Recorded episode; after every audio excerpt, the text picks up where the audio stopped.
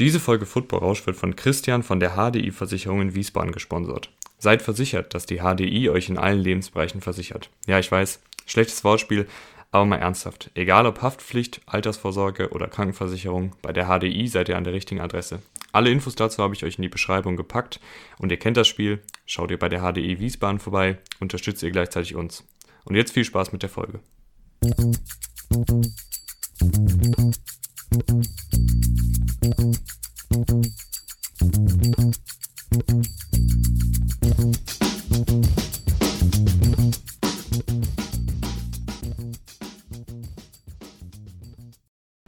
damit hallo und herzlich willkommen zum Football Rausch. Mein Name ist Tim Rausch und an meiner Seite ist heute zum ersten Mal nicht Rahman Ruprail. Ähm, also Rahman leider verhindert, kann heute nicht kommen, aber ich möchte behaupten, Rahman, falls du das hörst, ich habe sogar einen mehr als adäquaten Ersatz gefunden. Und zwar den lieben Jan. Hallo Jan. Moin, moin, Tim. Und ich glaube zwar nicht, dass ich ein guter Ersatz bin für Rahman, ich hätte ihn ja auch gern hier mit dabei gehabt, aber ich werde mir alle Mühe geben, die ich so aufbringen kann. Jan, du bist so der, für die Leute, die dich noch nicht kennen, wir haben auch gerade schon irgendwie wieder eine halbe Stunde gequatscht, also ich ist jetzt irgendwie komisch, dich nochmal vorzustellen, weil wir jetzt gerade uns schon so verplappert haben. Äh, aber wir haben dann tatsächlich mal überlegt, wir fangen mal an aufzunehmen. Ähm, du bist bekannt äh, auf Twitter, bekannt in der äh, NFL-Bubble als einer der College-Experten, kann man so sagen. Würde ich jetzt einfach mal sagen. ja, bei Twitter ist die Zuschreibung von Expertentum immer relativ schnell. Das gefühlt muss man nur irgendwie ein, zwei Sachen aufnehmen oder schreiben, dann ist man schon Experte. Von daher, Experte weiß ich nicht, aber ich beschäftige mich seit einiger Zeit mit College Football, der Draft, natürlich auch der NFL, aber äh, in etwas geringerem Maße. Und äh, denke, dass ich zumindest zu ein paar Dingen auch ein bisschen was erzählen kann. Äh, aber Experte ist halt immer ein weites Feld. Also wenn wir dann bei den NFL-Teams schauen, da äh, sitzen dann die richtigen Experten und wenn wir wissen oder sehen, wie oft die daneben greifen, äh, wer ist eigentlich Experte? Eine philosophische ja, Frage fast schon. In meinen, Augen, in meinen Augen haben wir jetzt hier einen Experten in der Leitung. Ähm, wir wollen, also ich sag wir, weil der Rahman ist ja gar nicht da. Ich, das ist jetzt irgendwie ein bisschen komisch, aber ich will heute mit dir ähm, über die spannendsten Defensivspieler im kommenden Draft reden. Ähm, du bist da natürlich schon sehr, sehr lange dabei. Also ich habe mir eben durchgelesen, du verfolgst die NFL seit Mitte der 1990er Jahre, College Football seit Anfang der 2000er. Wie kommt es dazu, dass jemand schon seit 20 Jahren in Deutschland äh, die NFL verfolgt, obwohl das ja jetzt äh, in meinen Augen, ich bin ja natürlich äh, auch noch relativ jung, äh, der ganze Hype um die NFL ja noch nicht so lange da ist. Ja, so ganz genau weiß ich das auch nicht. Das ist äh, in einer Zeit passiert als äh, sportverrücktes Kind, wo ich eigentlich so, naja, wie man das dann manchmal gern macht, eigentlich alle Sportarten spannend fand. Ähm, zunächst mal aber mehr von den amerikanischen Sportarten eindeutig mehr Basketball und Eishockey. Verfolge ich mittlerweile beides gar nicht mehr. Kann ich äh, ungefähr fünf Spieler nennen, wenn es hochkommt. Äh, und bin über einen, ich glaube, das war beim DSF damals, äh, über eine Vorberichterstattung zum Super Bowl gestolpert. Super Bowl, großes Ereignis. Es treffen die Buffalo Bills auf die Dallas Cowboys. Und habe mir diese Bilder angeguckt von den Spielern, die gezeigt wurden und dachte, ach naja, äh, die von den Bills sehen irgendwie sympathisch aus. Hab dann noch gehört, die hatten schon äh, vorher ein paar Mal verloren den Super Bowl. Naja, das ist mein Team. Und dann ähm, habe ich so ein Spiel gesehen, natürlich überhaupt nichts verstanden, weil wenn man äh, ein Footballspiel anguckt ohne jegliches Wissen dazu, äh, dann äh, ist man danach nicht schlauer als vorher. Aber hat mich irgendwie fasziniert, hat mir irgendwo die Regeln reingezogen, fand das dann super spannend und äh, dann ist es peu à peu gekommen, dass ähm, Football alle anderen Sportarten verdrängt hat und äh, mittlerweile verfolge ich eigentlich von ein ganz bisschen Fußball abgesehen und ein bisschen Radsport, okay, aber sonst gar keine Sportarten mehr, habe also überhaupt keine Ahnung, alles ist von Football eingenommen worden. Habe dann zu der Zeit auch ein bisschen äh, Jugendfootball gespielt äh, und ja, dann kam irgendwann, das ist aber in der Tat schon in den 90ern gewesen, also meine Nebraska-Liebe kommt aus der großen Zeit der Nebraska Cornhuskers Mitte der also 90er. Also da, da, muss ich nochmal kurz reingrätschen. Wie kann es sein, dass du sozusagen das, das Bielefeld der USA dir aussuchst? Das kann ich dir sagen. Es äh, gab damals, äh, die gibt es heute noch, aber ich glaube, heute erscheint sie nur noch monatlich. Äh, um, Korrigiere mich, wenn ich mich irre. Die, das deutschsprachige Football-Magazin Huddle. Das war ungefähr die einzige Infoquelle, die man hatte, weil Internet war ja noch nicht. Und das Huddle äh, oder der Huddle äh, erschien halt äh, immer am Donnerstag, glaube ich. Und da bin ich natürlich nur am Bahnhofskiosk, musste dann immer hinfahren. Und da war dann ähm, ein Bericht drin über das College Football Finale also quasi Finale oder inoffizielle Finale zwischen Florida State und Nebraska. Und Nebraska als großer Außenseiter hat das ganz knapp verloren, ganz unglücklich verloren. Und ich hatte damals, weil man natürlich äh, jetzt nicht so viel an bewegte Bilder rankam, außerhalb der wöchentlichen Sendungen, erst Eurosport, dann DSF. Und da hatte man jetzt nicht so viele Möglichkeiten, äh, Spiele zu sehen, aber es gab, äh, irgendwann bin ich über ein, ein, eine Anzeige gestolpert von einem Menschen, der Videokassetten vertickt hat von Footballspielen. Das ist dann, äh, aus heutiger Sicht klingt es absurd, aber da, da ist dann eigentlich immer mein ganzes Taschengeld und Weihnachten, Geburtstag und ähnliches. Die Wünsche waren dann eigentlich immer, dass ich da so Großladungen Videokassetten äh, bestellen konnte. Und da habe ich dann irgendwann gesagt, okay, College Football, ja gut, interessant. Gab es immer so zwei Seiten hinten im Huddle. Ich bestelle mir das Spiel mal. Klang ja irgendwie dramatisch und der Außenseite, der fast gewinnt. Hm, mal gucken.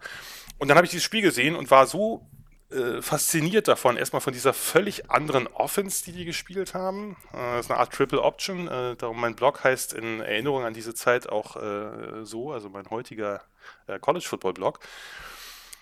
Und ähm, insgesamt von diesem Spiel, von dieser Energie, von, von diesen Spielern, die sich so reingehauen haben, obwohl sie eigentlich klar unterlegen waren vom Talent, dadurch äh, bin ich dann Nebraska-Fan geworden. Und also Fan ist natürlich ein, ein großes Wort. Äh, die NFL blieb äh, über einige, viele Jahre äh, die eindeutige Nummer eins, aber irgendwann im Laufe der 2000er Jahre hat sich das dann so ein bisschen umgekehrt. Und ähm, mich hat College Football immer mehr interessiert und die NFL, ja, was heißt nicht weniger, aber ich habe mein Lieblingsteam halt verloren, konnte da irgendwie nicht mehr so viel Emotionen für aufbringen. Und von daher äh, ist die Reihenfolge seit ja, so seit 15 Jahren würde ich sagen, mindestens ist doch sehr, sehr klar. Ja, also du hast damals prinzipiell schon Tape geschaut, kann man so sagen. Äh, ja, ich habe sogar. das, das Lustige ist, die Draft selber war natürlich auch so was völlig Faszinierendes, weil es gab, es gibt ja nichts Vergleichbares im europäischen Sport.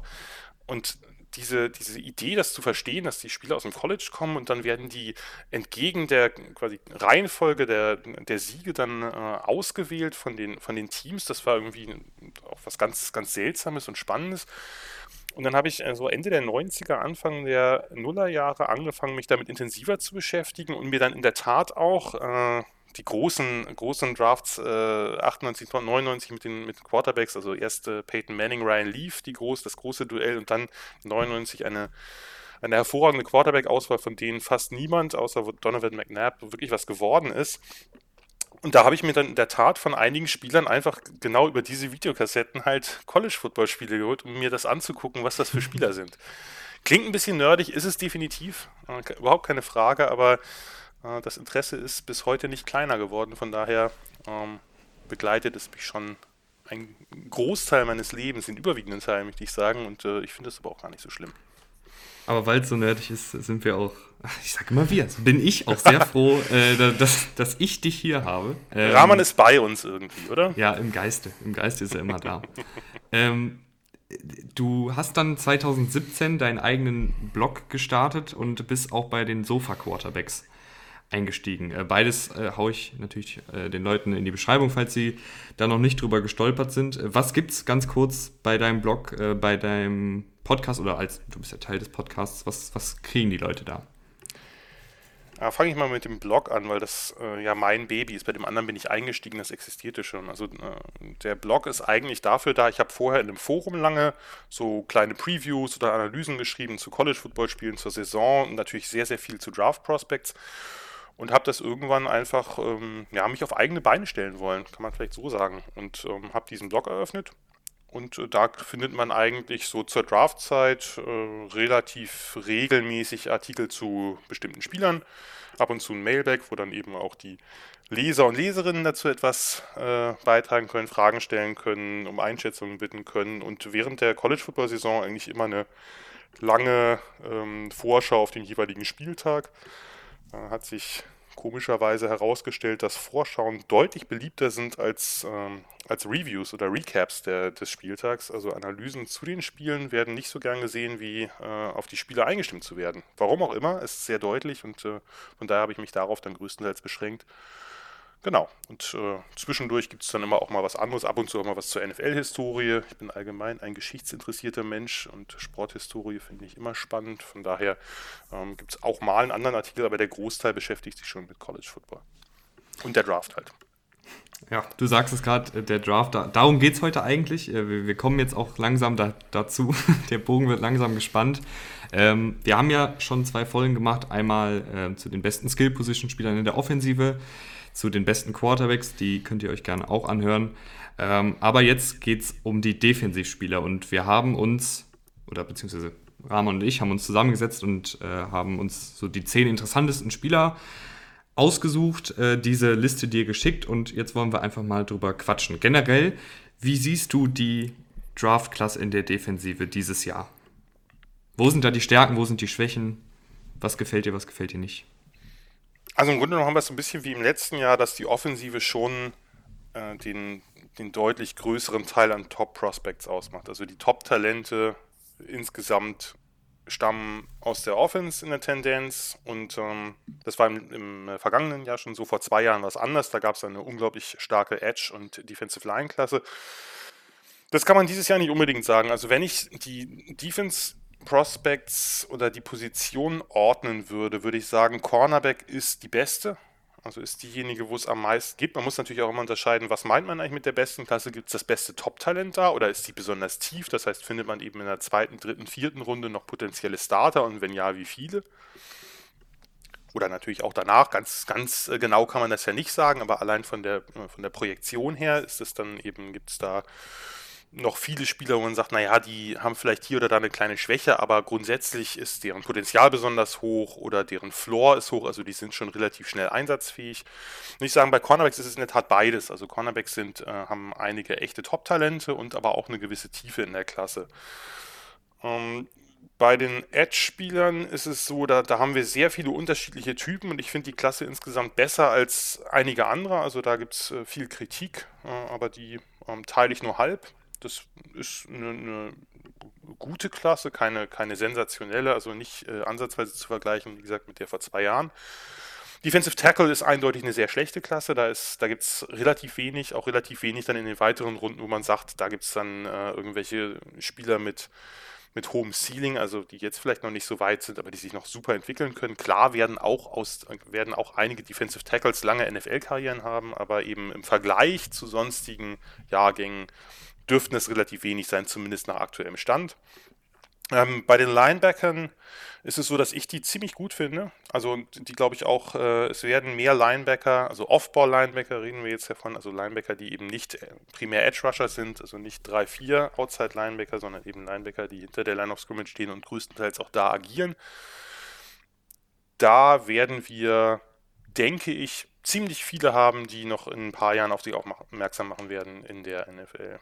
Safeties, um die ganze Sache abzuschließen, ist ja, also ich, ich mag die Safety-Klasse, glaube ich, ein bisschen mehr als der Konsensus oder der Durchschnitt, aber in, das ist jetzt keine, die einem irgendwie äh, Begeisterungsstürme entlockt, das kann man vielleicht nicht sagen. Bist du generell, wenn du ein, GM wärst, ich weiß, ich schmeiß dich jetzt einfach mal ins kalte Wasser, wenn du jetzt ein GM wärst, du hast gerade schon ähm, gesprochen von Potenzial und High Floor. Das sind ja zwei unterschiedliche Sachen. Was ist da für dich wichtiger? Sagst du, okay, ich möchte lieber einen Spieler haben, der vielleicht, der noch klare Schwächen hat, aber der rein vielleicht vom, von der Athletik her das Potenzial hat, wirklich einer der, der besten Spieler auf seiner Positionsgruppe zu werden? Oder sagst du, ich will lieber einen, der vielleicht in die Top 5 ist, aber wo ich mir schon ziemlich sicher bin, dass der kein Flop wird? Da müsstest du mir jetzt sagen, wie hoch prozentual ist das Potenzial zum Topstar? Weil wenn das jetzt 50 Prozent ist, nehme ich den natürlich, dann ist jeder zweite ein Treffer. Äh, ist natürlich nicht sehr wahrscheinlich. Also ich glaube, es, es macht die Mischung. Also ein Team muss, glaube ich, eine Mischung haben aus Spielern, die vielleicht schon früher Einsatzzeiten haben und Spieler, die man vielleicht so ein bisschen ähm, mehr entwickeln muss, die vielleicht noch deutliche Schwächen haben und jetzt niemand sind, die im ersten Jahr vernünftigerweise starten sollten oder nur im allergrößten Notfall.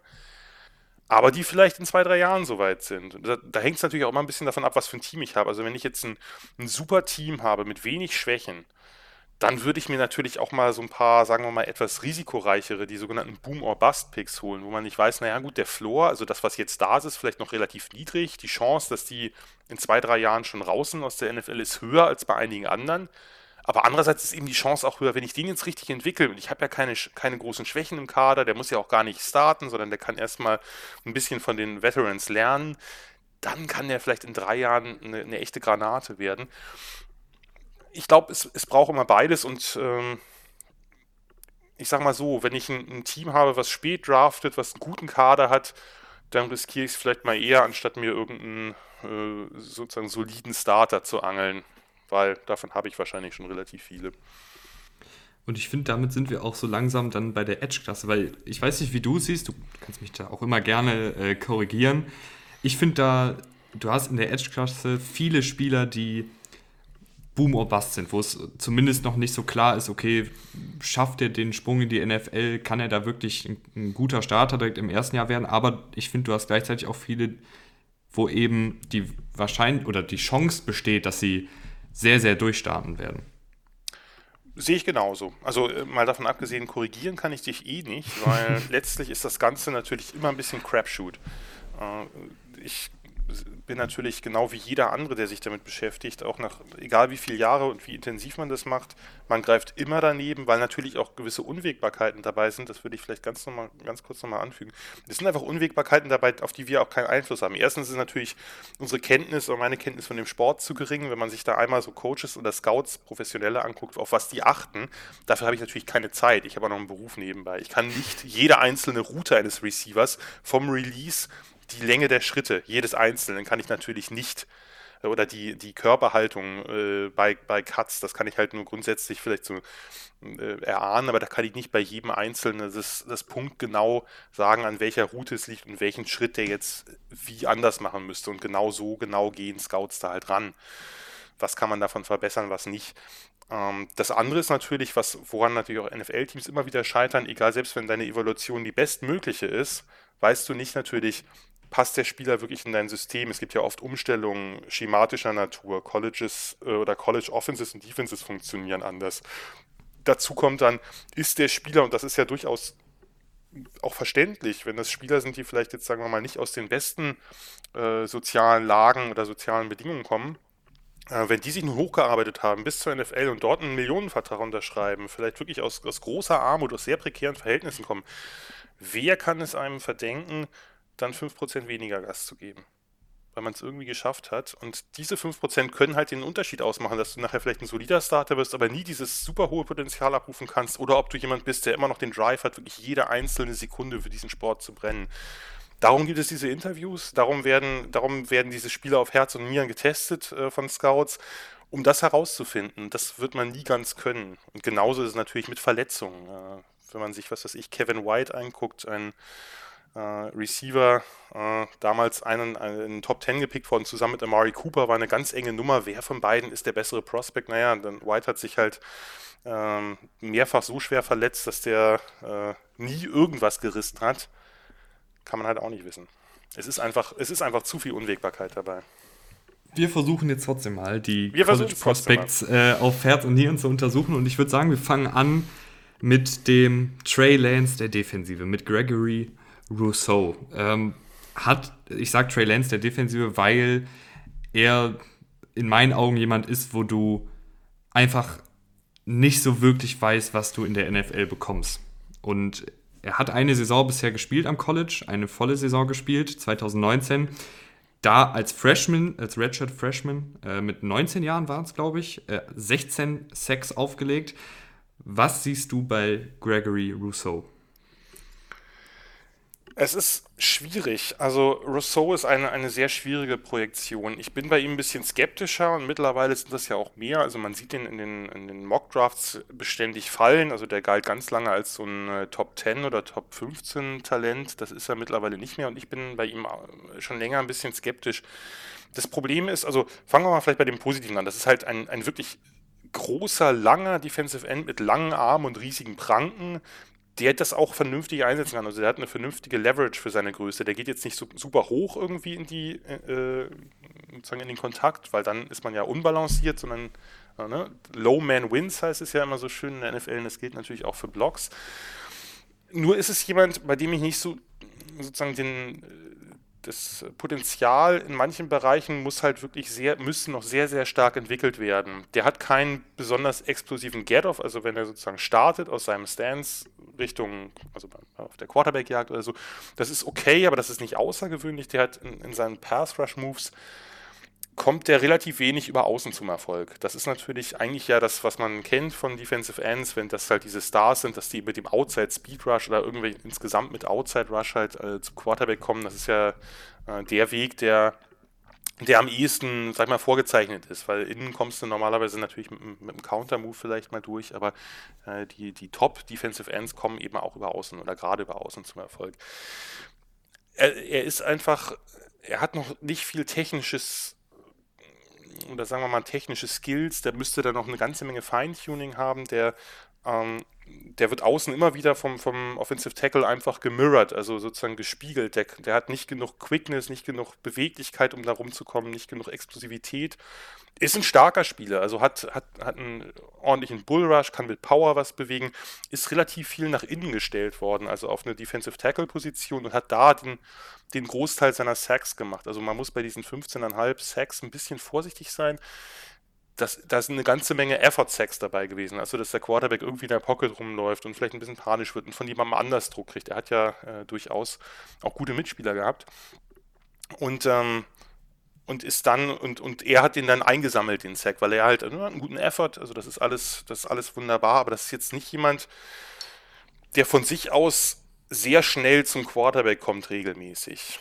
Das ist ein guter Run-Defender, der hat kräftige Arme, einen richtig guten Punch auch. Ähm, kann sich auch den, sozusagen, was vielleicht so ein bisschen sein Potenzial verrät, gerade gegen den Lauf, kann er sich halt die, die Arme und Hände des Offensive Tackles halt vom, vom Leib halten, also das Block-Shedding sozusagen, dass er den, den Block los wird. Das ist, das ist recht gut, von daher glaube ich, da er da schon was hat, könnte das vielleicht auch im Pass, äh, im Pass Rush nochmal noch mal entwickelt werden. Ist ein harter und sicherer Tackler, da ist er einer der besseren in der Klasse. Nur was mich so ein bisschen frage, was will man bei, oder sozusagen, was sind die Momente, die man bei ihm entwickeln kann? Das ist natürlich kein untalentierter Spieler, kein Spieler, über den wir hier reden, der ist untalentiert. Das sind die absolut talentiertesten. Nur im Vergleich zu den anderen sehe ich einfach ein bisschen weniger Entwicklung, sozusagen ein Entwicklungspotenzial. Wir reden gleich noch über einen anderen äh, Spieler, der auch äh, Probleme mit der Produktion oder mit, mit sozusagen mit, so, mit, so, mit der Technik hat, der aber meiner Meinung nach mehr Potenzial mitbringt. Bei, bei Rousseau bin ich so ein bisschen, bin ich so ein bisschen skeptisch, aber das muss nichts heißen. Ja, zu lang? Ich, hab, lang. ich, hab, ich, ich sammle mich mal kurz. Nein, äh, dann mache ich es kürzer ab jetzt. Kein Problem. nee, nee, das, das passt. Alles gut. Ich, ich finde es super. Ich finde es wirklich, wirklich super. Ähm, wo fange ich überhaupt an? Also, das, was ich noch ergänzend sagen kann, du hast es natürlich schon mal angedeutet, äh, gegen Offensive Tackles äh, war es schwieriger. Also, er hat wirklich, ja. finde ich, auch viel, viel seiner Produktion, natürlich äh, Cleanup-Sex, aber halt auch viel Produktion über das Duell mit dem Guard oder über das Duell sogar mit dem Center ja. gewonnen. Ähm, und ich finde, man merkt ihm halt an, dass er noch ein Freshman war damals. Also, ich finde, es, es wirkt jetzt nicht so wie ein Nick Bosa damals, der schon die zig verschiedenen Pass-Rush-Moves drauf hatte, der einen Swim-Move konnte, der einen Spin-Move perfekt konnte, der in, innerhalb seines Pass-Rushes noch verschiedene zweite Moves eingebaut hat, wenn der erste nicht geklappt hat. Kann man das ihm noch antrainieren, dass er halt sozusagen technisch versierter wird? Ja, klar. Also das, äh, man, muss, man muss dazu sagen, dass es relativ wenig auch die guten Edge-Rusher die Bosas nehmen wir vielleicht mal raus, oder Chase Young nehmen wir vielleicht mal raus in den letzten Jahren oder, oder Miles Garrett, aber auch die, sonst die, die großen Talente haben nicht immer das technische Feintuning. Die müssen natürlich immer noch entwickelt werden. Die brauchen immer noch mehr Moves. Sie brauchen ein größeres Arsenal an Moves, damit sie eben auch für den, für den Offensive Tackle weniger ausrechenbar sind. Und bei ihm war es halt so, du hast ja gerade gesagt, er, er kommt über innen zum Erfolg. Er kam auch gegen Offensive Tackles, wenn dann eigentlich innen zum Erfolg mit so Inside-Countern. Also, dass er nach außen antäuscht und dann eben so innen zwischen Offensive Tackle und Offensive Guard durchschießt. Das nur er braucht ja sozusagen außen hat man richtig gemerkt, auch dass ihm nichts einfiel. Also ne, der macht dann sozusagen den Outside Pass Rush, kommt dann und der, der, der O-Liner lockt dann halt mit den, mit den, mit den Händen ihn, äh, ihn, ihn, ihn weg sozusagen. Also äh, nicht locken im Sinne im deutschen Wort, sondern locken als, als wegschließen. Äh, und, und dann fiel ihm nichts ein, was soll ich jetzt machen? Wie, wie komme ich jetzt? Dann hat er meistens einfach nur den langen Arm gemacht und versucht, ihn irgendwo Richtung Pocket zu schieben, aber das, das reicht halt nicht und das wird in der NFL nicht reichen. Das heißt, da muss er halt, da braucht es halt jemanden, der ihm mit viel Geduld und auch mit ein bisschen Zeit einfach diese, diese, das sind schwierige Techniken, weil man muss das Timing richtig drauf haben. Das ist nicht einfach nur, naja, warum macht er nicht den Swim-Move oder den, äh, den Arm-Over oder den, den Club oder was auch immer. Das, das braucht eben dieses Timing, dass man genau weiß, wo stehe ich, wo steht der O-Liner, damit das funktioniert. Man muss dieses Gefühl fürs, für, für, den, fürs, für Space, für den Raum haben, zwischen, für, für die Leverage des Liners es ist, es ist sehr schwierig und ich glaube, ähm, da braucht es einfach bei ihm ein bisschen Zeit. Der hat, der hat viele Anlagen, einfach weil der halt so, so groß, so kräftig ist und dabei trotzdem eben nicht so einer ist, der immer nur aufrecht steht, den man dann leicht wegschieben kann. Das ist halt schon, das sind schon große Vorteile. Mit dem kann man was machen. Nur das ist jemand, den braucht man, den muss man so ein bisschen äh, sich erst zurechtmodeln, sag ich mal. Dann lass uns jetzt zu einem Spieler rübergehen, der in meinen Augen schon ein bisschen mehr technisch versiert ist. Äh, Jalen Phillips hat so in den letzten Wochen auch durch ähm, Brad Coleman, einen sehr, sehr bekannten YouTuber in Amerika, der auch viele Draft-Videos macht, unter anderem auch echt an Popularität gewonnen. Und, und Phillips, der hat, eine, der hat eine ganz, ganz verrückte Geschichte. Also für die, die es nicht wissen, äh, 2018, da war er noch bei UCLA, äh, ist er mit seinem Scooter umhergefahren, wurde von einem Auto angefahren, hat sich Kopfverletzungen zugezogen, hatte dann auch in Spielen Probleme mit ähm, Gehirnerschütterungen hat dann sein Karriereende bekannt gegeben, ist 2020 dann bei Miami durchgestartet und hat besonders in der zweiten Saisonhälfte dieses Jahr dann echt richtig, richtig Gas gegeben. Und bei Phillips hast du, fang mal einfach an. Was, Jalen Phillips, was, was ist gut, was ist schlecht? Ich bin ein riesengroßer Fan von Jalen Phillips, äh, auch schon vor besagtem Coleman-Video. Ich musste für ein, oder ich musste nicht, sondern ich durfte für ein Magazin ein paar Scouting-Reports schreiben. Da hieß es, ich soll mir die besten Edge-Rusher ausruhen. Der war halt zu der Zeit in den meisten Mock-Drafts noch nicht so weit oben wie eben besagter Gregory Russo und eben auch zwei andere, über die wir gleich noch reden. Und ich habe den, äh, den Redakteur dann gefragt, darf ich, darf ich auch einen Spieler nehmen, weil der mich so begeistert, darf ich auch einen Spieler nehmen, der jetzt noch nicht so weit oben ist und den ganz groß featuren, weil der einfach so fantastisch ist. Und das ist eben besagter Jalen Phillips. Ähm, das ist einfach ein Spieler, der unglaublich weit ist. Äh, selten erlebt, äh, jetzt von diesen, wie gesagt, lassen wir mal diese, diese Ausnahmen-Prospects weg, aber sonst selten erlebt, dass jemand so verdammt weit ist als Pass-Rusher und auch im, im, im äh, gegen den Lauf. Das ist auch ein, ein, kräftig gebauter End mit langen Armen, wurde meistens, äh, der hat jetzt im letzten Jahr bei Miami gespielt, äh, also hat ähm, Russo nicht mehr auf dem Feld kennengelernt, weil äh, Russo hat ja eben diesen Opt-out gezogen im letzten Jahr wegen, äh, wegen Covid. Und äh, Phillips, ja, hat auch äh, meistens außen gespielt, ist aber auch mal nach innen gegangen, kann aber auch mal Stand-Up-Rusher spielen, also nur auf sozusagen nicht in diesen Three-Point-Stand, sondern eben stehend. Ähm, exzellenter Athlet, super beweglich, starke Wendigkeit, also diese Change of Direction, was man dann in Scouting Reports oft liest, also diese, dieser Bewegungs- oder Richtungswechsel, der plötzliche, bewegt sich auch über längere Distanzen. Ich könnte mir sogar vorstellen, dass man den auch als Outside Linebacker in der 3-4 äh, aufstellen könnte. Also das, äh, ich halte ihn für sehr, sehr variabel.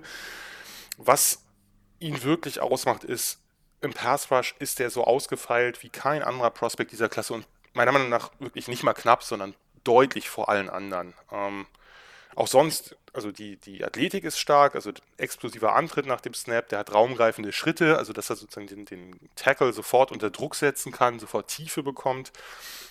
Eine gute Snap-Antizipation, soll man dazu sagen. Also der ist wirklich sehr, sehr schnell. Wenn der Snap kommt, ist er eigentlich auch schon unterwegs, hat eine kontrollierte Fußarbeit und dann eben wirklich ein super großes Arsenal an Pass-Rush-Moves. Ähm, das geht mit, dem, mit, dem, mit der Fußarbeit los, mit so kleinen Stutter-Steps, mit Verzögerungen, die er auch mit seinem Oberkörper verkauft, dem heute sehr beliebten Euro-Step. Also das kennt man eigentlich aus dem Basketball, dass man eben einen Schritt in eine, eine, eine Richtung macht und sofort mit dem Fuß dann quasi in die andere Richtung äh, den Richtungswechsel macht. Äh, und das haben sich viele viele Defensive Liner halt ähm, abgeschaut und da ist er wirklich richtig gut.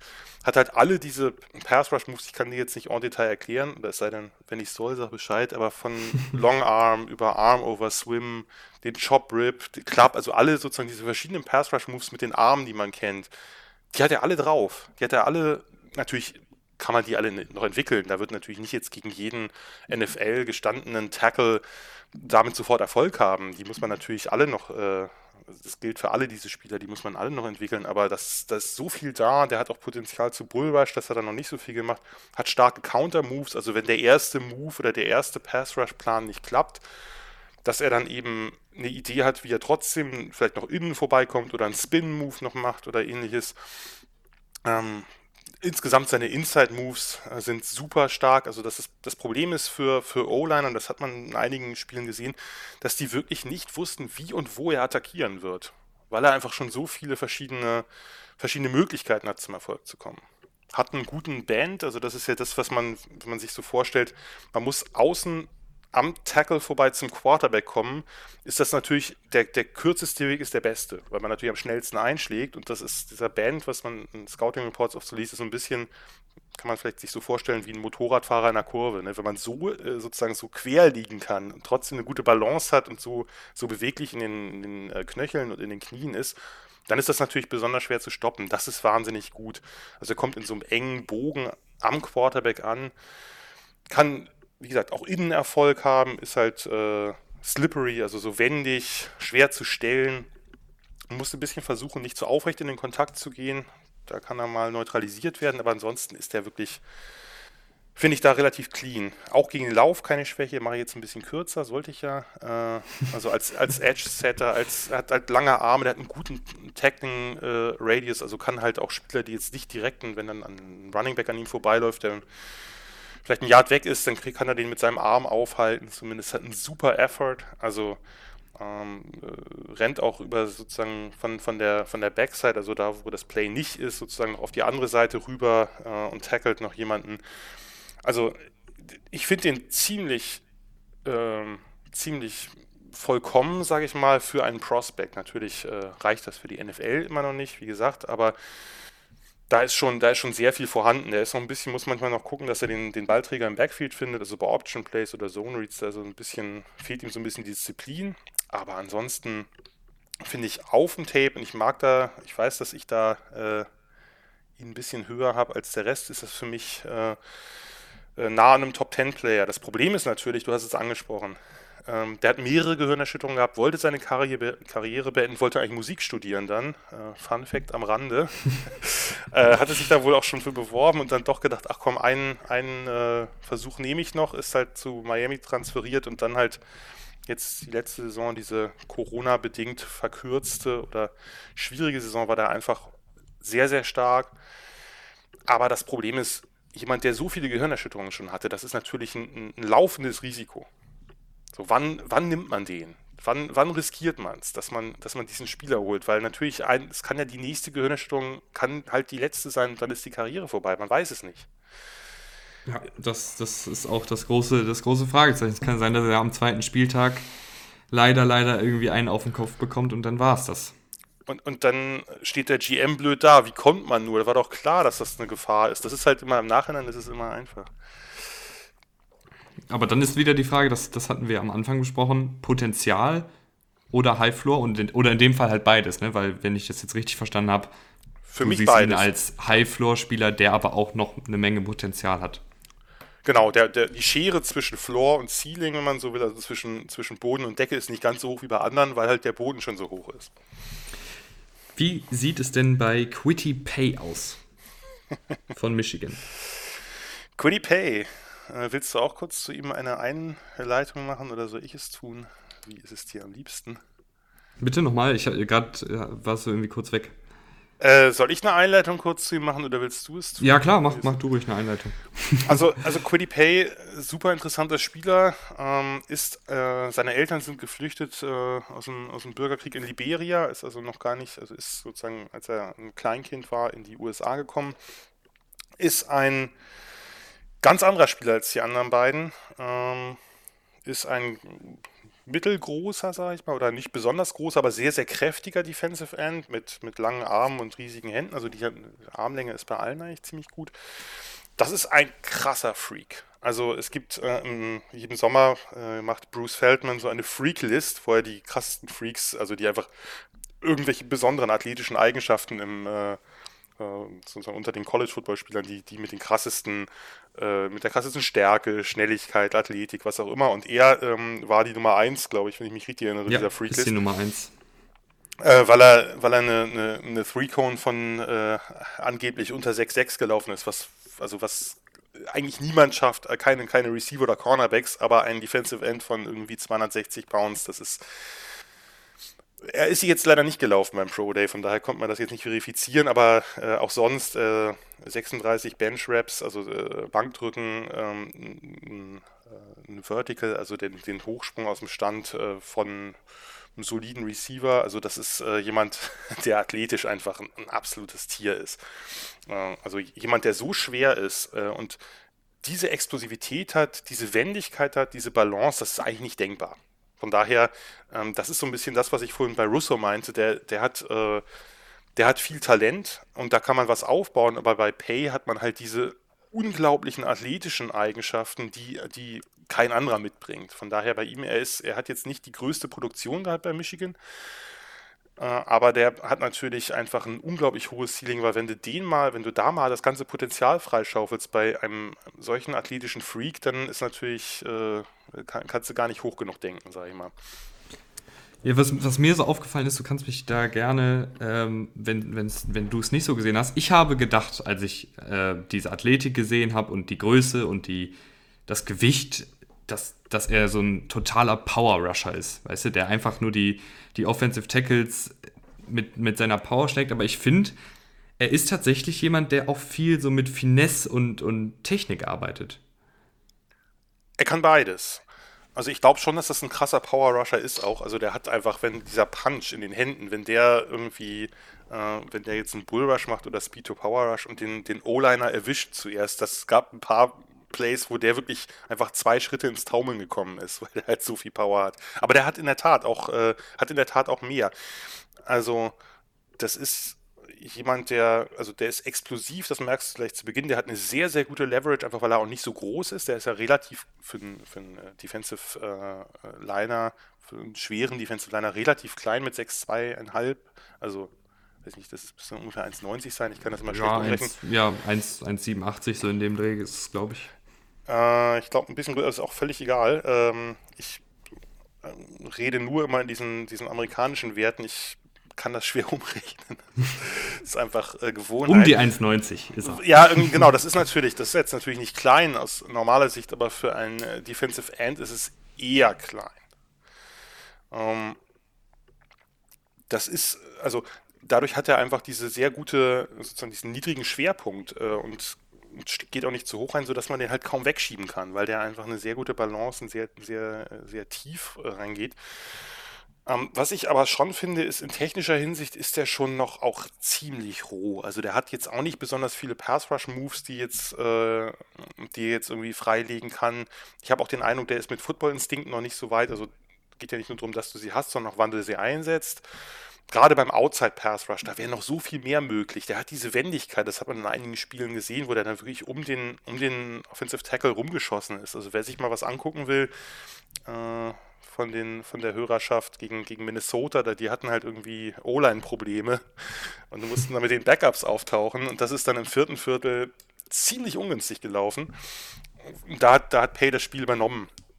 Ähm, aber wenn er jetzt noch neben dem noch ein bisschen mehr von diesen Armtechniken hätte, dann wäre das natürlich, äh, wäre das natürlich sensationell. Ähm, weil alles andere, also ein super Laufverteidiger, kann halt diese, kann Blocks loswerden, ähm, hat eine, eine riesen Tackling-Reichweite einfach. Also äh, wenn der Spieler irgendwie in der Nähe ist, dann ist er eigentlich auch getackelt, hat einen super Effort, also ist so ein Every Play All Out Spieler irgendwie. Das, äh, da hat einfach, das, da, da, passt so viel wenn er jetzt noch technisch was, was drauf geschoben kriegt. Und darum finde ich den noch interessanter als Russo, weil der, weil alles andere ist eigentlich da. Jetzt muss nur noch Technik kommen und dann ist er, könnte er ein Star werden. Ist er, äh, also ob er es ist, weiß man nicht. Aber er hat einfach so ein extrem hohes Ceiling.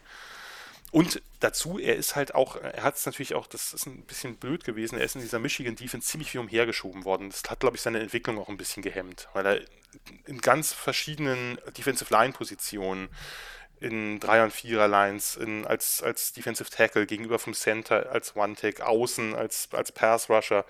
Äh, das ist eh eine, eine, sehr spezielle Front Seven, die die da gespielt haben unter Don Brown. Und das hat ihm, glaube ich, nicht so richtig gut getan. Also das, ich glaube, ein Spieler, der vielleicht auch, äh, der hat auch jetzt noch nicht super lange, also ist jetzt ja nicht mit Football aufgewachsen, hat auch in den USA erst andere Sportarten gespielt, wie ja viele äh, afrikanische Bürgerkriegsgeflüchtete, die ja dann oft ähm, erstmal Fußball bei Fußball bleiben oder so, ne? weil das einfach der natürlich der Sport ist. Football kennt halt keiner außerhalb der USA. Es ist ja einfach so.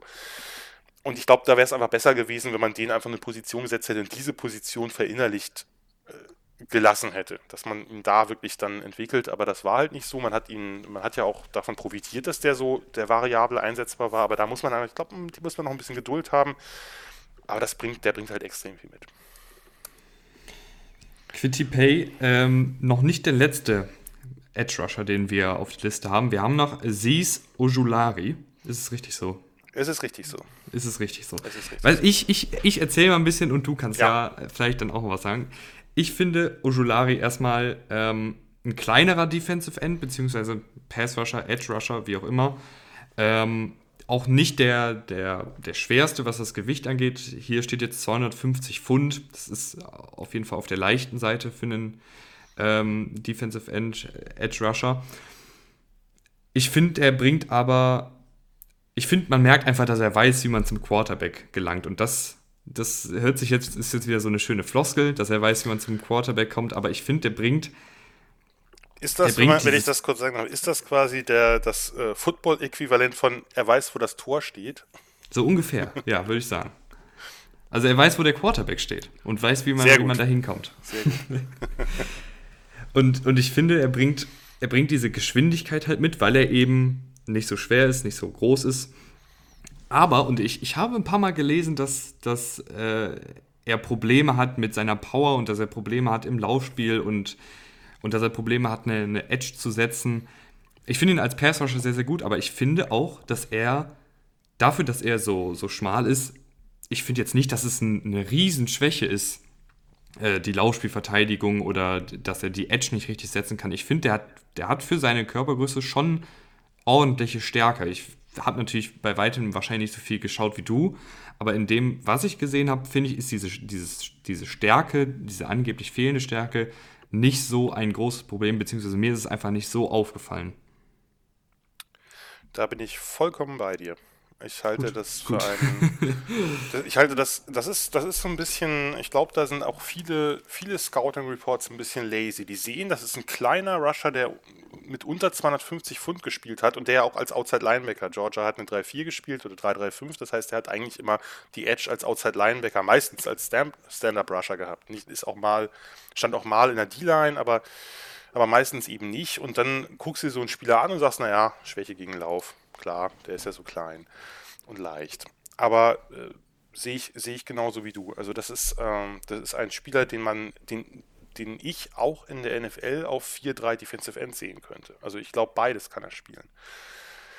Der ist natürlich nicht der kräftigste, ist klar, äh, kann er, kann er nicht sein, aber der hat eine super Leverage, einfach weil er auch so, der ist ja auch, der ist ja nicht nur, das ist ja nicht so einer von diesen lanky Edge Rushern, die so groß und, und, äh, und dürr sind, sondern der ist ja eher kompakt gebaut. Der ist ja nicht besonders groß, eben auch nicht besonders schwer, aber halt, äh, aber, aber nicht so ein, nicht so ein, äh, wie soll ich sagen, so ein dürres Elend. Der hat eine super Leverage, der hat einen exzellenten Punch. Also der erste, dieser Initial Punch, wenn man eben in den Block geht, kann dadurch, finde ich, Gewichts- und Masseprobleme super ausgleichen und ist eben auch überraschend gut als Edge-Setter nimmt's mit pullenden. Danke. Nimm, nimmt's, ja, nee, ist, ist wirklich so. Nimmt's mit pullenden Blockern auf. Es gab dieses, diese eine Play, da ist Deontay Brown, der Alabama Offensive Guard, der ein riesen Offensive Guard ist, also einfach ein, ein, ein absolutes Tier, ein Power, Power Guard.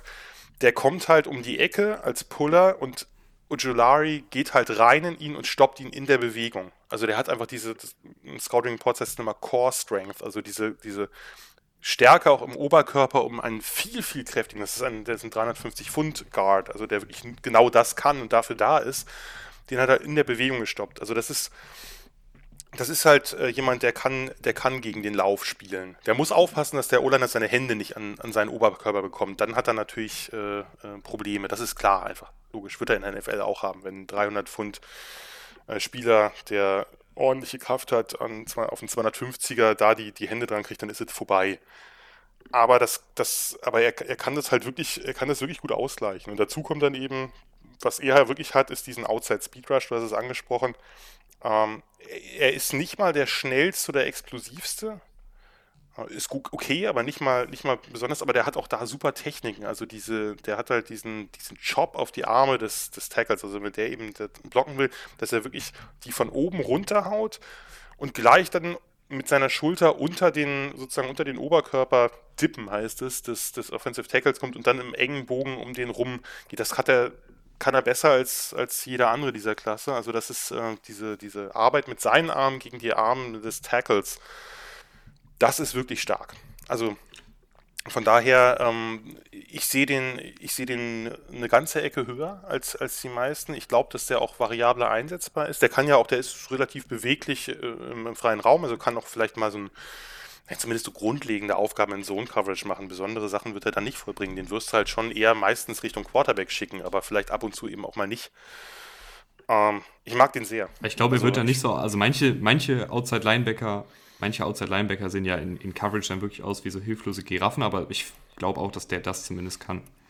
Ja, das wird er, das, das, genau, der wird, er, der wird halt eine, eine, Zone verteidigen. Der wird jetzt natürlich nichts, äh, nichts Weltbewegendes da anstellen, aber man braucht eben diese Variabilität auch, um, äh, um eben vielleicht äh, mal von der anderen Seite jemanden zu schicken oder einen Blitz, einen Zone-Blitz zu machen, dass eben dann ein, ein Safety oder ein Inside-Linebacker kommt, der eben in diese Zone zurückdroppt oder so. Das, das, dafür ist er auf jeden Fall gemacht. Und äh, was man nicht vergessen darf bei, bei Ojulari, der hat ja einen extrem seltsamen Körperbau. Der ist halt relativ klein, der ist relativ leicht, aber hat unglaublich lange Arme und unglaublich große Hände. Also äh, das, das hilft dann vielleicht, das Armlänge klingt immer so blöd, wenn man zu oft ähm, erwähnt, aber das ist gerade in diesen, in diesen Kämpfen an der Line of Scrimmage extrem wichtig, weil du natürlich, wenn du lange Arme hast und einen Gegner kontrollierst, dann kommt der, wenn der kurze Arme hat, gar nicht an dich ran. Das heißt, der, der kann gar nicht, der kann höchstens versuchen, deine Arme irgendwie wegzubewegen, aber kommt gar nicht an deinen Körper ran, richtig. Von daher, ähm, das, das, ist ein, das ist ein sehr spannender Spieler, bei dem ich glaube, da ist, also ist bei allen noch viel Potenzial da, aber ähm, der, wird, der wird ein bisschen unterschätzt oder ein bisschen zu sehr in eine Rolle gedrängt, die er sehr gut ausfüllen kann, aber die, die nicht die einzige sein muss. Gehen wir mal rüber in die Defensive Line. Ähm, da haben wir nur einen Spieler, du hast es eben schon angesprochen, also eben äh, relativ am Anfang, ähm, dass die Defensive Line, Schrägstrich Defensive Tackle Klasse dieses Jahr nicht so doll ist. Aber es gibt trotzdem einen, der äh, schon in der ersten Runde gehen könnte. Christian Barmore von Alabama. Was kriegt man mit Christian Barmore? Mit Christian Barmore kriegt man einen, der ist auch erst Ratchet Sophomore, da kriegt man einen noch relativ unerfahrenen Spieler, der hat erst ein Jahr gestartet. Aber dieses Jahr hat es in sich und vor allem hat es das insofern in sich, dass er immer besser geworden ist. Und am Ende, also in den Playoffs, Alabama ist ja ähm, National Champion geworden, da war der einfach schlichtweg dominant. Und das heißt, man hat so ein bisschen, man, man sieht so eine äh, Trajectory, also man sieht, wie, wie weit es bei ihm nach oben geht und kann natürlich jetzt ungefähr sich vorstellen, wenn er jetzt noch in der NFL kommt und da natürlich nochmal ganz anders trainieren kann, ohne irgendwelche Ablenkungen durch äh, Universitätsstudium oder ähnliches dann äh, ist, da, ist da richtig viel möglich. Der hat halt, ähm, das ist halt ein, ein großer, schwerer äh, Defensive Tackle, hat auch relativ lange Arme, ziemlich gute Athletik. Also der ist 310 Pfund schwer, das ist äh, schon ein ordentlicher Brocken. Also jetzt kein, kein Aaron Donald, äh, um jetzt mal einen, einen Vergleich von einem kleineren, wendigen äh, Defensive Tackle zu nennen, sondern das ist eher schon, schon, schon ein massives Mammut, sag ich mal. Ähm, und dafür ist der ziemlich athletisch und hat vor allem ziemlich gute Beweglichkeit, gerade so laterale, seitliche Beweglichkeit und ähm, ähm, kann gerade so nach dem Snap hat einen guten Get-Off, kriegt schnell auch einen, einen, Schritt zur Seite hin und wenn man dann so diese üblichen Interior O-Liner hat, die jetzt vielleicht auch nicht so beweglich sind, irgendwie so einen ganz normalen Guard oder Center, die haben da ziemlich viel Probleme mit gehabt, weil die, weil die ihn nicht gut stellen können. Und der hat dann äh, gerade mit so einem mit so einem Swim- oder Arm-Over-Move, also dass er mit, von dem, sozusagen mit dem Arm von oben wie so eine Kraulbewegung quasi den, den Arm, die Schulter des O-Liners halt wegbewegt und dann an ihm vorbei schießt. Das, das hat er extrem gut. Da muss er noch ein paar mehr Moves draufkriegen, aber der hat halt viel, viel Druck von innen gebracht. Und ich meine, es ist nun mal so, äh, gerade in der heutigen kurzpasslastigen Zeit, Druck von innen ist das Beste, was es gibt für die Defense. Und ähm, das wird jetzt nie ein Aaron Donald, natürlich nicht. Also, äh, das ist halt ein ganz anderer Typ Spieler. Aber der ist halt jung, der ist noch unerfahren und war trotzdem schon richtig gut. Hat gute, gute Handarbeit, hat gute Quickness, hat viel mit so Wrestling-Arm-Moves gemacht, äh, ist, ist halt noch ein bisschen inkonstant, ist manchmal, geht manchmal zu aufrecht in den Kontakt, da lässt er sich dann zu leicht kontrollieren. Aber der hat so viel, so viele richtig, richtig gute Szenen gehabt, gerade eben im Halbfinale, im Finale, ähm, wo er auch mal bei Stunts, also wenn die, äh, wenn die Pass-Rusher sich kreuzen und er dann plötzlich über Außen kommen muss, wo natürlich Defensive Tackles jetzt meistens nicht so wahnsinnig gefährlich sind. Also diesen, dieses Looping Around, das hat er, das hat er relativ, relativ gut gemacht. Der kommt aggressiv ins Backfield, der kann, der kann ziemlich gut und ziemlich hart tackeln, auch da manchmal noch nicht ganz diszipliniert. Aber wenn du sozusagen dir nur anguckst, wie gut die besten Plays waren und wie wenig er nur gespielt hat, wie wenig Erfahrung er hat, ähm, diese Flashes, wenn man so will, die sind sensationell gewesen und die wurden immer mehr. Und von daher bin ich davon überzeugt, oder sagen wir, überzeugt soll man nicht sein, aber ich gehe davon aus, dass er in der ersten Runde geht. In einer, wie gesagt, relativ schwachen Defensive Tackle Klasse, einfach weil das Potenzial so hoch ist und weil man gesehen hat, wie viel allein in dieser Saison, wie viel besser der geworden ist. Gehen wir von den Quarterback-Jägern rüber zu denen, die die Quarterbacks abfangen wollen. Oder die Pässe von den Quarterbacks eher abfangen wollen. Würde ich sagen. Ja. Caleb Farley, äh, Virginia Tech haben wir hier noch auf dem Zettel. 6 Fuß 2, 200 Pfund, läuft, äh, ja gut, die Pro-Day-Zahlen sind immer so ein bisschen schwierig. Äh, die gab es auch. Aber läuft, läuft angeblich eine 4-3. Ist das der Prototyp Cornerback, den man, den jedes NFL-Team haben will? Genau, wir sollten jetzt, also wir sind jetzt quasi mal schnell nach ganz hinten gewandert. Ich dachte, du wolltest, äh, wolltest peu à peu in der Defense nach hinten wandern, aber jetzt äh, schauen wir dann erstmal uns die Cornerbacks an, eine sehr spannende Klasse. Ah, Caleb Farley ähm, ist ein Spieler mit extrem viel oder super hohem Potenzial. Ich glaube, das Potenzial von allen Cornerbacks ist das Beste. Das ist ein Spieler, der eigentlich als Receiver ins College gekommen ist und, äh, und nach einer Verletzung dann äh, umgemodelt wurde zum Corner und hat da relativ sofort, ist er voll eingeschlagen. Ich kann das ja versuchen, ein bisschen kürzer zu machen, ähm, weil zu den Corners kann ich immer besonders viel erzählen. Das werde ich jetzt, da werde ich jetzt drauf verzichten. ähm, das ist ein Spieler, der vor allem davon lebt. Der, wie gesagt, der hat noch, der ist noch ein bisschen unerfahren. Äh, der hat jetzt auch im letzten Jahr nicht gespielt, hat einen Opt-out gewählt, also hat nur ein, äh, sozusagen eine richtig gute Saison gehabt, aber zwei als Starter. Und diese zweite, also 2019, war einfach sensationell. Ähm, das ist jemand, der für die Größe, die er hat, extreme Schnellkraft hat, also extrem gut beschleunigen kann. Weil meistens ist ja so, dass diese kleinen Cornerbacks, das ist ja wie bei Sprintern auch, die sind natürlich, die haben natürlich eine, eine schnellere Übersetzung äh, mit, mit kleineren Beinen und können natürlich normalerweise gerade auf den ersten Metern sind die halt einfach ein bisschen explosiver. Und der ist unglaublich schnell. Also kann halt eben konnte eben auch dadurch, dass er jetzt vielleicht, wenn er im einen oder anderen Moment mit dem Fuß, mit der Fußarbeit vielleicht technisch jetzt noch nicht ganz so gut ist wie einige andere, konnte der das halt super wettmachen, weil der einfach diese extreme Beschleunigung hat. Also wenn ein Receiver da mal irgendwo ein, zwei Schritte rausgeholt hat auf einer Route durch einen, durch einen guten Cut, dann war der halt sofort wieder dran. Er hat natürlich dazu diese, diese extrem guten Ball-Skills als ehemaliger Receiver. Sonst ist es ja oft so, dass Cornerbacks halt diejenigen sind, die schnell und wendig sind, aber vielleicht äh, Hände aus Stein haben, aber ist bei ihm nicht so. Ähm, hat relativ viel, also hat verschiedene Coverages gespielt, relativ oft, viel Off-Coverage, also nicht direkt an der Line of Scrimmage, sondern ein bisschen, bisschen dahinter, sozusagen abwartend und konnte sich da einfach leisten, auch sehr lange zu warten, bis der Receiver irgendwie sich dann auf irgendeine Route festgelegt hat. Also muss jetzt gar nicht auf jeden Fake und jeden, jeden kleinen Schritt reinfallen, weil der einfach weiß, okay, ich bin in zwei drei Schritten bin ich wieder dran, weil ich eben so unfassbar äh, guten Burst habe, sag ich mal. Und das ist, äh, das ist halt ein Spieler, der, der eben einen, äh, tief kaum geschlagen wurde, der einfach sehr, sehr viele Bälle attackieren konnte, abgefangen hat, eben unter die Routen gecuttet ist, quasi also unter den Receiver. Ähm, muss noch ein bisschen was lernen. weil der, weil der eben noch nicht so lange diesen, diese ganzen Cornerback-Techniken verinnerlicht hat, also diese verschiedenen Arten des Zurücklaufens, äh, den Backpedal und den Shuffle. Also den Backpedal hat er nicht, hat er nicht, nicht immer so viel verwendet. Ähm, aber hat einfach diese unglaublichen Talente am Catchpoint, also wenn's, wenn der Ball in der Luft ist und er, und er eben mit dem Receiver um den Ball streiten kann. Ähm, das Problem ist bei Caleb Farley, also ich glaube, die meisten würden sagen, dass er, wenn man sich nur sein Tape anguckt, nur seine Spiele anguckt, dass er der beste oder zweitbeste Corner ist und vielleicht und, und definitiv der mit dem höchsten Ceiling, also mit dem, mit dem größten Potenzial nach oben.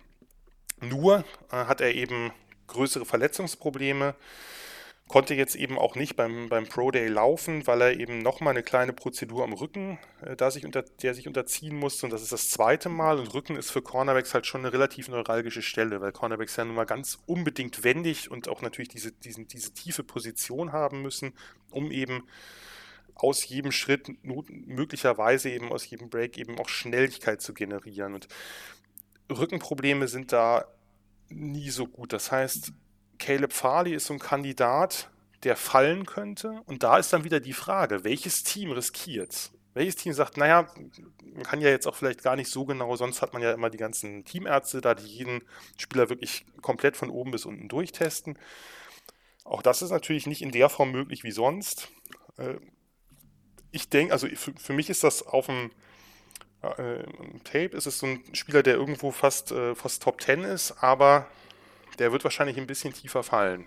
Und irgendein Team sagt sich vielleicht, naja, komm, riskieren wir es, weil wenn der dann keine Rückenprobleme mehr hat, haben wir einen ziemlich guten Stil gelandet. Ja, Caleb Farley ist so ein bisschen Boom or Bust. Ich finde, Patrick Sertain äh, ist das eher weniger. Also ich glaube, bei Patrick Sertain sind wir uns sehr, sehr sicher, dass er ein super, super Cornerback in der NFL wird. Hat in den letzten zwei Jahren in keinem Spiel mehr als 65 Yards zugelassen und ist für mich und wahrscheinlich auch für dich ähm, der technisch versierteste und erfahrenste und konstanteste Cornerback in diesem Draft, oder? Ja.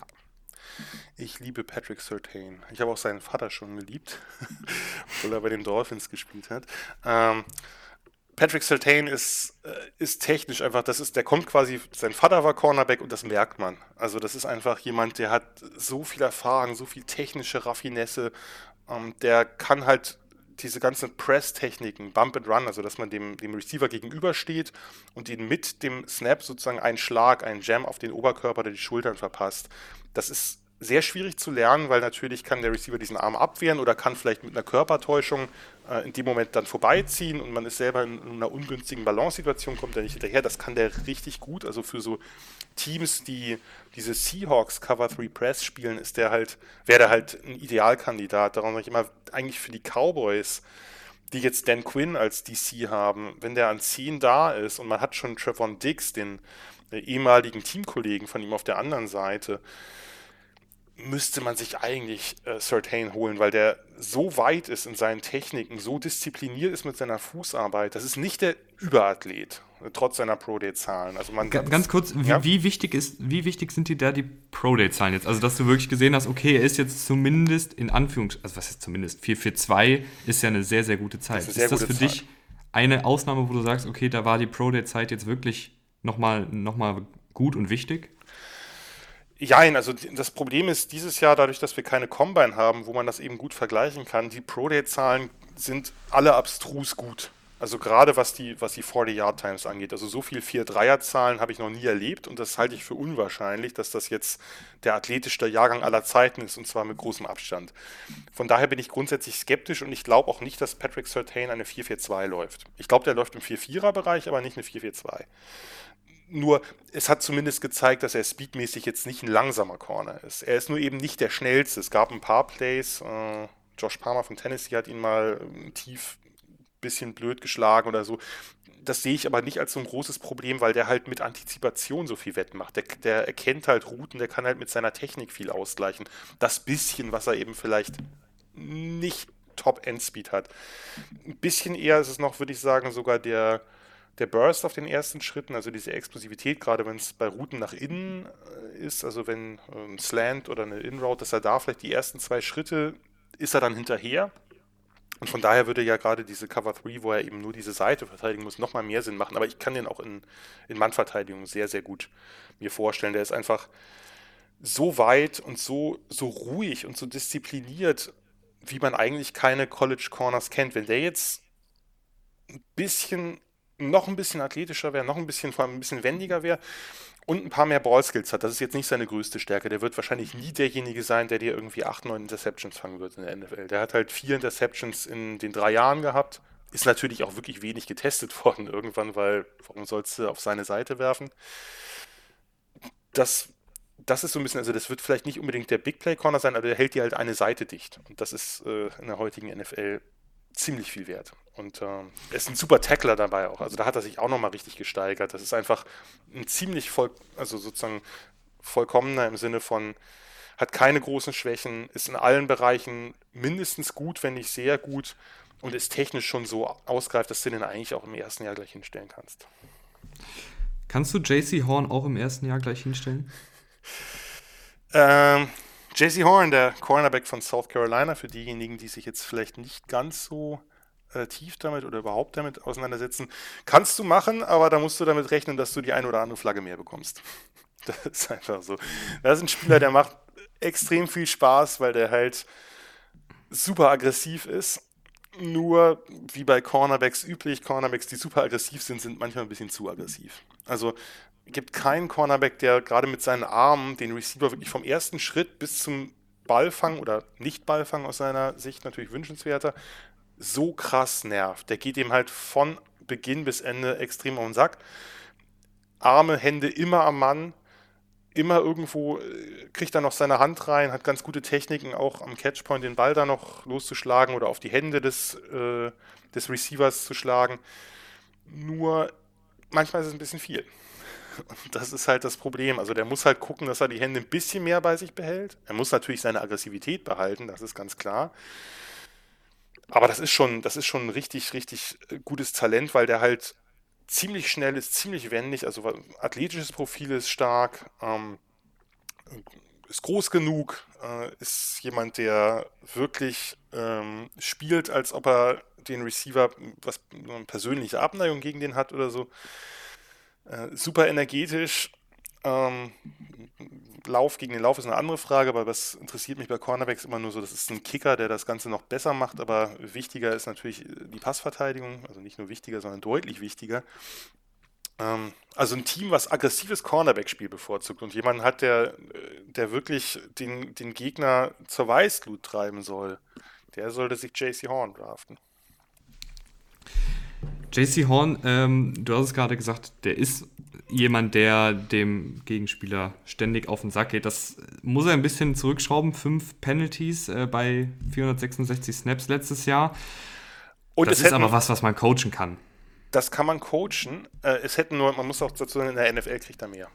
Also äh, ich habe den Eindruck, dass in der NFL manchmal noch, noch kleinlicher gepfiffen wird. Also insgesamt dürfen ja Defensive Backs seit einigen Jahren noch immer, immer weniger. Also haben es schon insgesamt sehr schwer in der heutigen Zeit, die ja sehr stark offenslastig ausgerichtet ist. Und das kann man coachen, aber die Frage ist, wie gut kann man das coachen, ohne ihm sozusagen, weil das ist ja trotzdem ja seine Qualität. Man darf ihm ja das nicht komplett nehmen, man muss ihm so ein bisschen davon nehmen. Und das ist natürlich schwierig immer. Also er soll ja seine, seine Aggressivität und seinen, seine, seine sehr, sehr enge Deckung und seine, Hand, seine Hände und Arme am Receiver durchaus behalten. Nur, soll, nur darf er halt nicht grabby sein, also den, den, das, das Jersey dann greifen oder so. Und das ist, das ist so ein bisschen, das ist diffizil, es ist natürlich lösbar. Also das ist ein, ein super Talent. Viele haben den ja auch mittlerweile nochmal ein Stück höher. Ich habe den äh, nicht so hoch wie, wie Certain, aber das ist, wie gesagt, ja auch natürlich immer Präferenzfrage ich hoffe es für ihn, dass sich das lösen lässt, weil das ist jemand, der Spaß macht und der Receiver noch mal ein bisschen Kontra gibt. Das ich finde das irgendwie immer richtig. Ich finde es richtig gut, wenn, wenn da auch ein bisschen ähm, mal das ein oder andere Wortgefecht losgeht. Ich glaube, ja. auch gerade so einem Horn hilft es dann auch ab und an mal. Also wenn du dich auch mal mit äh, deinem Gegenspieler bisschen unterhältst. Ich, ich kann nur für, für diejenigen, die sich JC Horn angucken wollen, sollten sich sein äh, Tape gegen Auburn angucken. Da hat er gegen Seth Williams einen sehr, sehr starken Contested Catch Receiver gespielt, der genau darin brilliert und den hat er komplett aus dem Spiel genommen. Und zwar immer und immer und immer wieder. äh, sehr, sehr gut. Also für diejenigen, die da mal reingucken wollen und sich ein Bild von JC Horn machen wollen. Gehen wir rüber zu guter Letzt zu den Linebackern. Da haben wir zwei Stück und ich würde sagen, wir fangen an mit Micah Parsons. Ist ein bisschen gebaut wie ein, fast schon wie ein Edge Rusher, 6 Fuß 3, fast 250 Pfund. Und das merkt man auch. Also ich finde Micah Parsons ähm, an der Line of Scrimmage wenige Linebacker, die mir besser gefallen haben. Eigentlich kein Linebacker, der mir besser gefallen hat, wenn es darum geht, auch mal zu blitzen, äh, den Lauf zu stoppen, hart zu tackeln, sicher zu tackeln. Ich finde, der, der, der bringt dir sehr, sehr, sehr viel mit als dieser klassische Linebacker. Ja, plus eben, was du ansprachst, plus eben noch diese extremen Skills im Blitzen, die ja nicht jeder klassische Linebacker mitbringt. Also das ist schon, das ist schon, also das ist ein Enforcer. Ich habe mir irgendwann gedacht, das ist das beste Wort, mit dem man beschreiben kann. Einfach eine, eine ziemlich brachiale Naturgewalt. Ähm, wenn du den einsetzt an der Line of Scrimmage als Downhill-Linebacker, also der immer Richtung, aktiv Richtung Line, aktiv Richtung Quarterback ist, dann ist er halt super, super ja, effektiv und, und gefährlich. Also weil der, Du hast es angesprochen, er ist ja eigentlich gebaut fast, also der ist ähnlich gebaut wie Aziz Ojulari. Nicht, hat nicht die Armlänge, aber so vom, vom Körper ist noch ein bisschen größer. Ist unfassbar schnell. Also ähm, ist eine 4-3er-Zeit gelaufen. Da muss man natürlich vorsichtig sein, aber der ist im 4-4er-Bereich auf jeden Fall. Also der ist, hat äh, die Geschwindigkeit eines Cornerbacks, nur halt äh, 50 von mehr drauf super Fußarbeit, toller Closing Speed. Also wenn man, wenn man sieht, ah ja, der rennt irgendeinem Ballträger hinterher oder nähert sich dem, dann ist der eigentlich auch schon am Boden. Also das ist, äh, ist wirklich fantastisch. Als Gap-Shooter, als Blitzer. So diese, diese Kombination aus Geschwindigkeit und Power, die erlebt man nicht so oft. Also das ist schon, das ist schon, das ist schon beeindruckend. Vor allem, weil er eben nicht dazu gleich so, so steif ist, dass er jetzt nur geradeaus laufen kann, sondern der kann sich schon bewegen, der kann eben, äh, ist wendig genug, äh, und was weiß ich, hinter der Line of Scrimmage so von Gap zu Gap zu floaten, ne, also sozusagen dem, dem Lauf zu folgen, äh, ist durchaus diszipliniert dabei und ist, wie du sagtest, ist halt ein Big Hitter. Ne? Also der wenn der einschlägt, dann kracht's. Da ist halt ordentlich, da ist halt ordentlich Kraft hinter den Shoulderpads. Das ist schon. Und auch die Hände, ne? Also wenn der irgendwie mit dem O-Liner sich anlegt, dann, dann ist der nicht wie andere Linebacker erstmal im Nachteil, sondern der hat halt, äh, der hat halt da auch ordentlich Kraft, die er generieren kann. Kann sich gut von Blocks lösen, hat ein paar Pass-Rush-Moves sogar, fand ich, fand ich erstaunlich. Als das, das, das, das ist ganz, ganz wichtig. Das habe ich mir auch aufgeschrieben. Ja, ich finde, das sieht, das sieht manchmal so aus, also wenn er dann blitzt, dann, dann hat er wirklich so Dip-Moves oder so ja. wirkliche Pass-Rush-Moves drauf. Und das, finde ich, haben, haben ganz, ganz wenige klassische Off-Ball-Linebacker. Nee, genau. Also das, also er, die Blitzes Insights sind stark, aber der hat ja auch ein paar wirklich Outside-Rushes gehabt. Also das ist, äh, das ist also alles, was sozusagen in dieser Front-Seven-Bereich ist und auch zur, also auch seine, seine Range zur Seitenlinie und so, das ist halt, das ist halt wirklich richtig, richtig gut. Ähm, das ist halt ein Spieler, ich glaube, vor 15 Jahren oder vor, vor, vor 20 Jahren hätte er, der, hätte der gute Chancen gehabt, äh, als erster Pick überhaupt zu gehen. das Problem ist halt, dass du heute eben ein bisschen andere Typen brauchst. Er hat jetzt nicht so wahnsinnig viel Erfahrung in Coverage. Ich finde seine Anlagen da gar nicht so schlecht. Also der bewegt sich halt sehr flüssig genau, im freien Raum. Genau. Äh, so in diesen Underneath Zones. Der ist jetzt, hat jetzt ganz, ganz wenig Man-Coverage gehabt, musste als Linebacker aber auch nicht so oft. Wenn 64 Snaps in Man-Coverage. Wenn überhaupt. Äh, das, äh, das, ist, das ist halt, ah, das ist halt schon, ähm, das ist halt nicht sein Ding, aber das muss aber damit nimmt man ihm auch seine Stärken. Warum soll man ihn da einsetzen? Also das ist einfach ein, ein, ein Downhill-Enforcer, der leider, das muss man dazu sagen, ziemliche Character Concerns hat. Das ist auch ein Punkt, warum der fallen könnte. Also einmal, dass er so ein bisschen aus der Zeit gefallen ist, weil wie gesagt, den Spieler hättest du, da hättest du dir vor 20 Jahren die Finger nachgelegt, wenn du ganz oben gestanden hättest. Der hat ähm, ein, also das, das, größte Ding ist eigentlich, dass er, oder das größte Problem ist eigentlich, dass er einen Mitspieler, zusammen mit anderen Mitspielern, einen Mitspieler, einen Safety von Penn State, also er Humphreys, ähm, der das halt quasi den, den gemobbt hat, also so Bullying ähm, so krass bis hin zur Vergewaltigungsdrohung, dass der irgendwann die Uni verklagt hat. Äh, das war eine Gruppe um Micah Parsons und Hito Grossmatos, der letztjährige Second Rounder, glaube ich, der, der Carolina Panthers. Und auch sonst gilt er als eher unreif. Also das, das ist jemand, da muss man, da muss man, der, der braucht vielleicht einfach einen funktionierenden Lockerroom und nicht unbedingt, der darf da nicht sofort der Star sein, sondern er sollte sich vielleicht erstmal hinten einordnen, einen funktionierenden Lockerroom, da würde er besser funktionieren, sage ich zumindest. Das ist so ein mhm. bisschen. Ja, da, da, fehlt uns halt dann auch irgendwie, Klar. da fehlen uns ja dann die, die Interviews und Insights, Klar, ne? Natürlich. Um da jetzt, ich meine, die, dass die Aktion an sich natürlich nicht geht, ist ja klar. Ähm, aber ich kann bei sowas echt einfach wenig zu sagen, außer dass ich die Aktion an sich ja. nicht nachvollziehen kann. Aber man weiß natürlich nicht, ob er jetzt irgendwie in dem Jahr reifer geworden ist oder ob, ob er es wirklich bereut oder ob es ihm einfach ja. egal ist oder ob er trotzdem einfach ein, so, ein blöder bei, Sack bleibt. Ja, sollte man bei allen diesen Sachen nicht vergessen, dass das natürlich alles sehr, sehr junge Leute sind. Also das soll nicht Aktionen entschuldigen, nicht zu entschuldigen sind, aber es soll sie vielleicht ein bisschen kontextualisieren. Denn es kann ja durchaus sein, es gibt ja, es ist ja nicht, nicht unmöglich, dass jemand mit 19 eine absolute Arschlochaktion oder Schlimmeres bringt und danach aber irgendwann reifer wird. Das ist ja nicht unbedingt gesagt, dass das nicht passieren muss. Hoffen wir es mal. Ja, wäre schön, weil das ist ein Spieler, der wird uns, wird uns sonst eine ganze Menge Freude machen. Kommen wir zum letzten Spieler. Äh, Willst du den Namen aussprechen?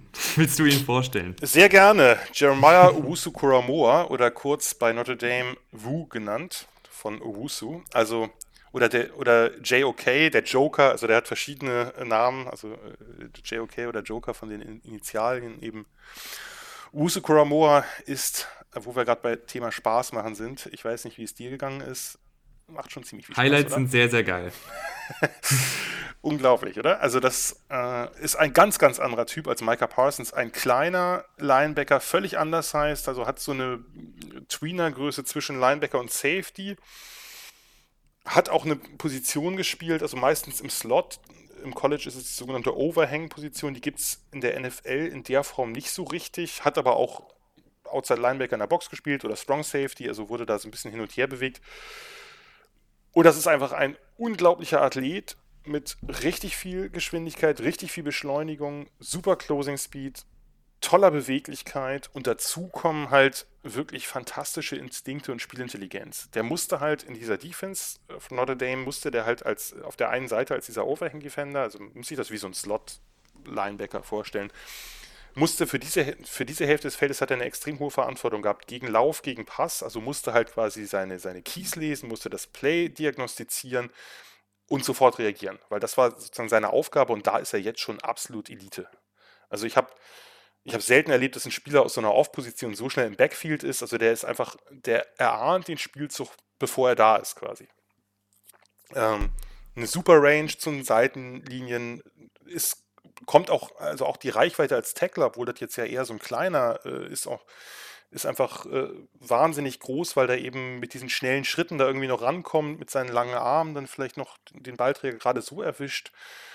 Und ist eben, obwohl der jetzt so, so anders heißt, ist es kein Finesse-Player, sondern der bringt schon auch ordentlich, ordentlich Power mit. Der will hart tackeln, ist nicht immer sauber, das ist ein bisschen die größte Schwäche, dass er beim Tackling so ein bisschen inkonstant ist, dass er da seine Athletik vielleicht auch ein bisschen überschätzt, dann überrennt er ein paar Plays.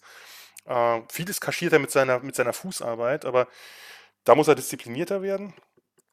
Und äh, Arme um den Körper des Gegners, aber das haben viele College-Spieler das Problem. Äh, sieht natürlich toll aus, wenn man die Schulter reinfährt und den anderen äh, Spieler richtig wegschädelt, aber es ist einfach so, du prallst halt öfter ab, als es nicht tust. Ähm, was ja, halt das da krass, kann, Da ja. kann Shaq Thompson dir, glaube ich, ein Lied von singen. Ich habe da immer noch die, also ich habe immer noch so ein Play im Kopf, wo er, wo er Camara weghauen wollte mit der Schulter, der einfach abprallt und in die Endzone marschiert. Das, das ja, weiß ich noch ganz und, genau. Und Alvin Kamara ist ein sehr gutes Beispiel dafür, dass jemand, der schlank aussieht, nicht unbedingt unkräftig sein muss. Ne? Das ist ja jetzt äh, kein Scatback, obwohl er ja oft so dargestellt wird. Der, der hat schon, der kann schon auch ordentlich was aushalten. Aber zurück zu Uso Koromoa, der, das, was halt das Krasse ist, dass der im Grunde genommen wie so ein, wie so ein Outside-Linebacker spielt, der ein bisschen, bisschen zu wenig auf den Rippen hat, ein bisschen zu klein ist, aber gleichzeitig covern kann wie ein mindestens ein sehr guter Safety, wenn nicht ein, ein Cornerback. Also das ist technisch zum Teil noch ausbaufähig, aber die Bewegungen übers Feld sind so schnell, so flüssig, dass, dass er damit wahnsinnig viel wieder, wieder gut machen kann. Also was er vielleicht technisch jetzt im Backpedal noch ein bisschen lernen muss. Der, sozusagen die Beschleunigung aus den Breaks, also aus den Richtungsänderungen, ein Linebacker, der gegen einen Slot-Receiver Slants verteidigen kann, Slant Routes, und da sozusagen auch den Ball abwehren kann, das habe ich äh, in der Form selten gesehen. Super in Zone-Coverage, sehr instinktiv, kriegt schnell viel Tiefe, gleichermaßen stark, aber auch in Man-Coverage. Das ist halt wirklich ein Spieler, den es so nicht oft gibt. Und das ist so ein bisschen das Problem. Und ich glaube, das Problem, dass man überhaupt nicht weiß, wo der gedraftet wird, weil wo stellst du den auf? Es gibt in der NFL, in den NFL-Defenses gibt es eigentlich keine vernünftige Position für den, weil um die Stärken, um diese ganzen Stärken, die er hat, richtig zur Geltung zu bringen, musst du ihm eigentlich eine Position kreieren. Da und, ist dann der Defensivkoordinator gefragt. Genau, und darum hoffe ich, also das gibt ja so ein paar Teams, die sich so ein bisschen wegbewegen von diesen klaren Positionen. Also die Ravens sind da so ein bisschen der Vorreiter mit dieser positionslosen Defense, wo ja auch oft sehr viele zu Snap beginnen oder vor dem Snap, Pre-Snap an der Line of Scrimmage rumlungern und dann weißt du halt nicht, wer, wer kommt äh, gerusht, wer geht einfach sozusagen, wer bleibt irgendwie in der Zone, wer droppt nach hinten oder so. Nur in einer, in einer Liga, die immer passlastiger wird, braucht es, finde ich, schon genau solche Spieler, wo du einfach nicht weißt, der kann halt all diese Sachen. Ähm, das ist so ein bisschen ganz anderer Typ, aber das ist so ein bisschen wie bei Isaiah Simmons im letzten Jahr. Da hat man sich ja auch gefragt, was, was ist das in Position? Ist es Linebacker? Ist es, ist es äh, Outside Linebacker, Inside Linebacker, Safety, tiefer Safety, Slot Safety? Und also bei Usu Kuramura sind es etwas andere Positionen, die da in Frage kommen, aber das Problem ist dasselbe. Du musst im Grunde genommen was kreieren. Du brauchst einen DC, der wirklich kreativ ist und sagt, ich nutze diesen Spieler als Matchup-Problem der Defense, wenn man so will. Und darum hoffe ich einfach, mir ist relativ egal, wo der landet. Aber bitte, bitte, bitte bei einem DC, der ihn einzusetzen versteht und ich sage, das ist mein Position X. Und das war's. Der spielt genau die Position, die letztes Jahr ein anderer Spieler hatte. Weil dann wird man ihm nicht gerecht. Dann wird man ihm nicht gerecht. Aber ich finde, du bist den Erwartungen äh, mehr als gerecht geworden. Also wirklich, ich, ich hab, ich weiß, ich habe jetzt gefühlt nur fünf Minuten geredet, aber das war auch gut so. Also ich, ich habe wirklich ich, sehr, sehr viel Spaß gehabt, dir einfach zuzuhören. Ich neige dazu, äh, leider wie du über die College-Spieler redest.